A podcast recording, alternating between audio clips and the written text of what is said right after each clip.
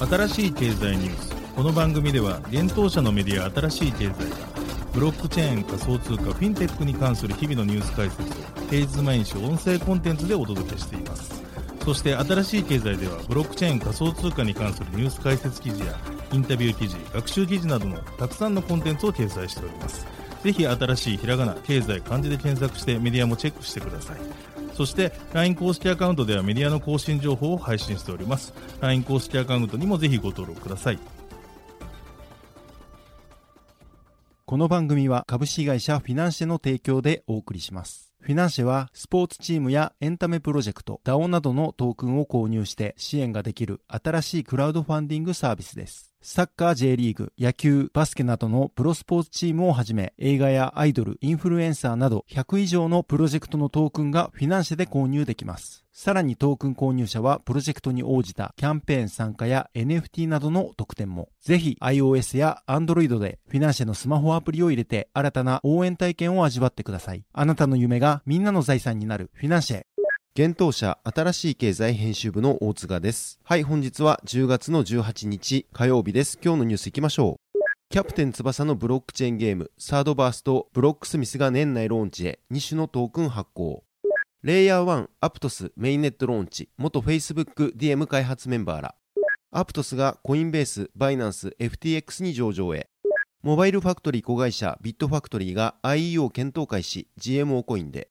暗号資産ウォレット、レジャーから FTX の暗号資産スワップ可能に。マスターカード、金融機関が顧客へ暗号資産売買などを提供可能にするクリプトソース発表。ビットフライヤーが POW 版イーサリアム、イーサ W を日本円で交付へ、本日イーサ保有ユーザーに。ビットバンクがマウントコックスの弁済手続き代理受領業者に SBIVC トレードに続き、旭化成と TIS、コルダ活用の偽造品対策ソリューション、アクリティア提供開始、アパレル業界から。Web3 カンファレンス、ハニコンが10月23、24日開催。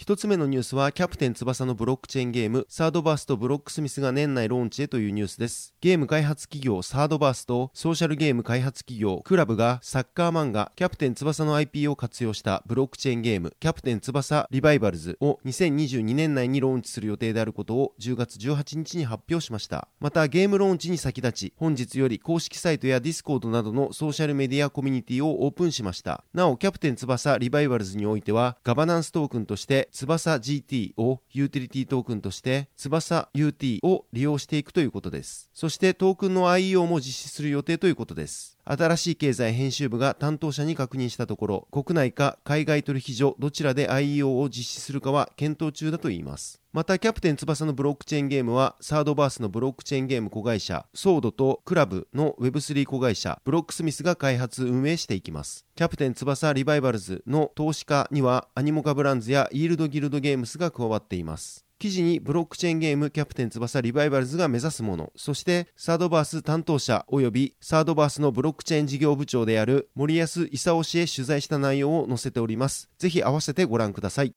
続いてのニュースは、アプトスがメインネットローンチを報告というニュースです。レイヤー1ブロックチェーン、アプトスがメインネットローンチを10月18日に発表しました。アプトスによると12日からメインネットが稼働していたといいますが、実際にはネットワークは不安定で、ノードが何度かクラッシュしたことも報告されています。また、メインネットローンチにより、アプトストークン APT は初回総供給量として10億 APT を発行したということです。アプトスの開発を行うアプトスラボの創業者は、メタ、旧 Facebook のデジタル資産事業 DM の開発チームに所属していたモー・シャイフ氏とエイブリー・チン氏です。なお、アプトスの開発言語は DM が開発した Move が採用されています。アプトスでは次世代ソーシャルメディアプラットフォーム、NFT サービス、Web3 ゲーム、メディアやエンターテインメントビジネス、決済基盤、DeFi と統合されたフィンテックプロダクトなどの構築が進められているとされていますが、今回のメインネットローンチではそれらに関して同時に開始はされていません。アプトスは今年3月にアンドリーセン・ホロウィッツクリプト主導のもと2億ドル、約286億円を調達し、7月には FTX ベンチャーズとジャンプクリプト主導で1.5億ドル、約215億円を調達しています。ままた、大手暗号資産取引所、バイナンスのベンチャーキャピタル部門、バイナンスラボは3月の出資に続き、9月に追加出資を行ったことも発表がされています。続いてのニュースは、アプトスがコインベース、バイナンス、FTX で上場へというニュースです。レイヤー1ブロックチェーンアプトスのメインネットローンチに際し、海外大手暗号資産取引所が暗号資産アプトス APT の取扱い予定を10月18日に発表しました。今回の APT の上場が発表されたのは、コインベースとバイナンス、そして FTX グローバルです。各取引所の上場に関する情報は次の通りです。コインベースは APT の流動性条件が満たされ次第、コインベース .com およびコインベースエクスチェンジにて取引開始する予定ということです。取引ペアについては APT-USD がサポートされるということです。バイナンスは10月19日一時世界協定時より APT を取引開始する予定ということです。取引ペアについては APT に対し BTC、BUSD、USDT がサポートされるとのことです。また出金については20日一時世界協定時より開始となります。FTX は10月19日世界協定時一時より APT を取引開始する予定ということです。また入出金については18日13時世界協定時までに開始されるということです。取引ペアについては APT に対し USD と USDT となっており、現物取引で取り扱われるということです。続いてのニュースはビットファクトリーが IEO 検討開始というニュースです。モバイルファクトリーの100%出資子会社であるビットファクトリーが国内暗号資産取引所 GMO コインでの IEO 実施に向けた検討開始を10月18日に発表しました。GMO コインでは今年5月に FC 琉球発行の FCR コインの IEO を実施し、その後第2弾としてライブ配信アプリパルムの来年夏 IEO 検討開始を発表していました。今回の発表によると、両社は IEO による資金調達に向けた新規暗号資産販売検討に関する覚書を締結。ビットファクトリーは IEO にて QYS コインの新規上場を目指すということです。なお、実施目標の日程は明らかにされていません。ビットファクトリーは2020年にリリースした全国9000カ所以上ある駅を対象とした位置情報連動型ゲーム駅メモアワーレイルズや NFT マーケットプレイスユニマを運営しています。なおユニマでは駅メモアワーレイルズと連携し、同ゲーム内の駅を NFT にして販売する取り組みなども行っています。ビットファクトリーは QYS コインの発行目的を次世代のエンターテインメント市場を形成することとしています。暗号資産となる QYS コインを誰にでも扱いやすいサービスを通じて課金して終わり、消費して終わりにならず、利用者一人一人の有形無形を問わない財産として活用していくとしています。続いてのニュースは、レジャー提供のウォレットアプリ FTX のスワップ機能統合というニュースです。暗号資産用ハードウェアウォレット開発企業のレジャーが同社提供のウォレットアプリレジャーライブから FTX グローバルが取り扱う暗号資産をスワップできるようになったことを10月18日に発表しました。この取り組みは世界初とのことです。これによりユーザーは1回のトランザクションでレジャーライブから FTX が取り扱う120以上の暗号資産と7000種類以上のペアの組み合わせをスワップし、レジャー提供のハードウェアウォレットで暗号資産を保管することが可能になったということです。またスワップした暗号資産は自動的にハードウェアウォレットへ送られるため、FTX から暗号資産をハードウェアウォレットに転送する必要がなくなったということです。つまり、レジャー提供のハードウェアウォレット、ナノ X やナノ S プラスでレジャーライブを使用することで暗号資産を管理しながら秘密鍵をハッキングから守り、オフラインで安全に管理ができるということです。なお、レジャーライブから FTX が取り扱う暗号資産にアクセスが可能になったことは今年7月に発表されていました。続いてのニュースはマスターカードがクリプトソース発表というニュースです。決済大手のアメリカマスターカードが暗号資産に関連した新たなプログラムクリプトソースを10月17日に発表しました。このプログラムは現在パイロットプログラムの準備を進めているということです。発表によるとこのプログラムによりマスターカードと提携する金融機関は顧客に対し暗号資産関連サービスを提供できるようになるといいます。現状では暗号資産の売買やデビットカードによる決済サービスなどが提供される予定でより詳細な情報は後日改めて公開されるようです。同プログラムの暗号資産カストディ及び取引サービスはアメリカパクソスが担当します。プログラムに参加する金融機関はパクソスと提携し、アメリカの規制に認可された同社のサービスを利用し、顧客へ暗号資産関連サービスを提供することになります。またマスターカードはこのプログラムで先日4日に発表した暗号資産取引の安全性を高めるためのソリューション、クリプトセキュアを金融機関へ提供するといいます。クリプトセキュアは暗号資産関連のインフラサービスを提供するサイファートレースのインサイトと技術に独自の情報を組み合わせカード発行会社が暗号資産分野の複雑な規制状況に準拠できるよう支援するサービスですなお、マスターカードが世界を対象に行ったアンケートでは、回答者の29%が投資として暗号資産を保有しており、同じく回答者の65%が暗号資産関連サービスは現在信頼している金融機関が提供することを希望していると報告されているということです。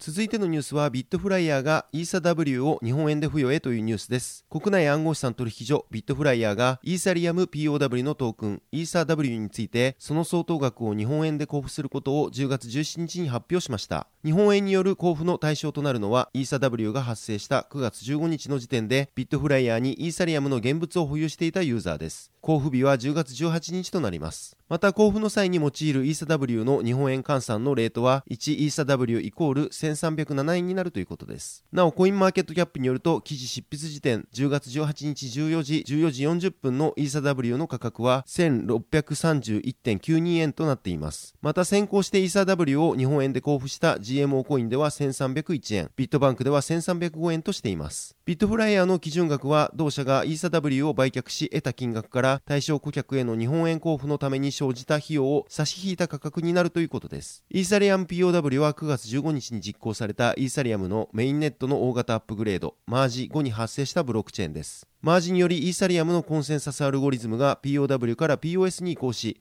残存した POW チェーンが分岐され、イーサリアム POW が始動しました。このイーサリアム POW 始動により、イーサリアム保有者に対し、保有イーサと同数のイーサ W がエアドロップされていました。メタマスクなどの暗号資産ウォレットにイーサを保有していたユーザーは、イーサ W をそのまま入手できていますが、中央集権取引所を介してイーサを保有するユーザーについては、取引所がイーサ W を受け取っているため、イーサ W が取得できるかは取引所の判断に委ねられていました。なお、マージ後には POW 版イーサリアムとして、イーサリアム POW の他にもイーサフェア、イーサ F が発生しており GMO コインではイーサ W に続き14日にイーサ F の日本円交付も発表しています。続いてのニュースはビットバンクがマウントゴックスの弁済手続きにおける代理受領業者にというニュースです。2014年に経営破綻した暗号資産取引所マウントゴックスの弁済手続きにおける代理受領業者の一社としてビットバンクが指名されたことが10月17日に発表されました。なお受領者として指名されたのは SBIVC トレードに続き2社目となります。ビットバンクは2021年11月16日に東京地方裁判所の認可決定を得て確定した再生計画案に従って同社に口座開設した債権者に対し再生管財人から暗号資産を受領し口座へ受け渡すということです。対象となるのはビットコインとビットコインキャッシュです。なお債権者が再生管財人より弁済を受けるためにはいくつかの手順を踏む必要があります。まず債権者はマウントゴックス再生債権届出システムへアクセスし、来年1月10日までに手続きをします。次に SBIVC トレード及びビットバンクにて口座開設し、マウントゴックス再生債権届出システムから口座情報を連携します。その後は再生管財人が債権者の情報と債権の情報を連携し、再生管財人は両取引所へ弁済分の暗号資産を送り、債権者の口座残高に加算するという流れです。マウントゴックスは2009年に東京を拠点として設立された暗号資産取引所です。2011年以降、複数回ハッキングを受け、大量のビットコインを流出させた結果、2014年に経営破綻しています。その後は民事再生法手続きに移行し、2021年6月に再生計画案を提出。同案は債権者による投票を経て可決されました。現在は再生計画案をもとに現金及びビットコインでの弁済準備が進められています。なお債権者はどちらで受け取るか選択が可能となっています。マウントコックスによると同社は2019年時点で約14万 BTC を保有しているといいます。債権者1人当たりの弁済額は明らかになっていませんが、ビットコインの価格が破産当時よりも大幅に上昇しているため、損失額を上回る弁済を受けられる可能性もあります。続いてのニュースは、旭化成と TIS がコルダ活用をアクリティア提供開始というニュースです。旭化成と TIS が偽造品問題に対応するデジタルプラットフォームアクリティア構築と同プラットフォームをアパレル業界へ最適化したサービスの提供開始を10月18日発表しました。アクリティアはサプライチェーン上の古品情報を可視化するプラットフォームです。ブロックチェーン、偽造防止ラベル、心眼判定デバイスの3要素で構成されており、申請性の担保と原法性の担保の両方を実現するといいます。まずは比較製品、カバンなどのアパレル製品を対象にサービスを開始し、対象業界を順次拡大していくとしています。なお、アクリティアにはエンタープライズ向けブロックチェーンコルダが採用されています。またすでにアクリティアは10月から国内アパレル業界へサービス提供を開始しているということです。日経新聞の報道によると、同プラットフォームは革製カバンなどを手掛けるバジックジャパンが採用を決めているとのことです。発表によると、アクリティアでは旭化成独自の材料と技術を用いて製造された透明な偽造防止ラベルを対象の製品に実装するとのことです。製造工場、物流倉庫、小売店舗、EC 倉庫など、サプライチェーンの各各拠点で旭化成が提供する心眼判定デバイスにより偽造防止ラベルをスキャンすることで、各拠点でその製品が新製品であるかどうかを確認でき、偽造品を排除するとともに、新製品の数量を把握することが可能になるといいます。さらに、心眼判定デバイスのスキャン結果が、コルダを用いて構築したクラウドサービス、アクリティアネットに記録されるということです。アクリティアネットは、偽造品の発生状況をサプライチェーン全体で確実に共有することを可能にし、サプライチェーンのどの段階で偽造品が多く購入されたかなど、被害実態の定量的な把握可視化が行えるようになるということです。また、サプライチェーンの変化に応じて、情報の共有範囲を柔軟に変更できるため、ビジネスプライバシーも確保できるとしています。旭化成は、偽造防止ラベルを製品に縫い込むことで、新製品であることを長年にわたり担保できるようになりますと説明しています。続いてのニュースは、ハニコンが10月23、24日に開催というニュースです。田抜吉市、フニマン市が主催する Web3 カンファレンス、ハニコンが10月23、24日に東京渋谷のトランクバイ小東ギャラリーで開催されます。開催時間は両日とも12時から22時の予定です。ハニコンは誰もが楽しめる Web3 テーマパークをイメージした体験型カンファレンスとのことです。会場各階にて企業ブースの設置や業界のキーパーソンによるトークセッション、参加企業によるピッチを開催するほか、有名 NFT アーティストによるワークショップ、商談可能なコミュニティスペース、クレーンゲームーム、ガチャガチャ、ポップコーン、綿あめ機、NFT プリクラなど Web3 の知識の有無に限らず楽しめるコンテンツを用意しているといいます。出展者やトークセッション内容などの情報については、ウェブサイト及び主催者の Twitter 等にて順次に公開していくとのことです。なお、現状、スピーカーとして公開されているのは、PWC コンサルティング合同会社のパートナー執行役員の馬渕邦美氏、アンダーソン・モーリー友常法律事務所、外国法共同事業の長瀬威志氏及び井上健介氏、トークンプルーフの VP of Strategy リッキー・バーナー氏、パンケーキスワップ NFT の 3D アーティスト兼イラストレーターのセシー・マーベ氏、IVS Headline Asia の CEO プリンシパルである島川俊明氏、ミントのジェネラルパートナー小暮圭介氏、アンリのプリンシパル中地俊介らです。記事にイベントの概要、参加申し込みに関してリンクを貼っておりますので、ぜひ合わせてご覧ください。はい、本日のニュースは以上となります。このように私たち新しい経済編集部では、ブロックチェーン暗号資産に関するニュースを平日毎日ラジオで配信をしております。本日ご紹介したニュースはすべてサイトの方に上がっております。ぜひサイトの方も見に来てください。新しいひらがな、経済、漢字で検索して見に来ていただければと思います。それでは本日はありがとうございました。ありがとうございました。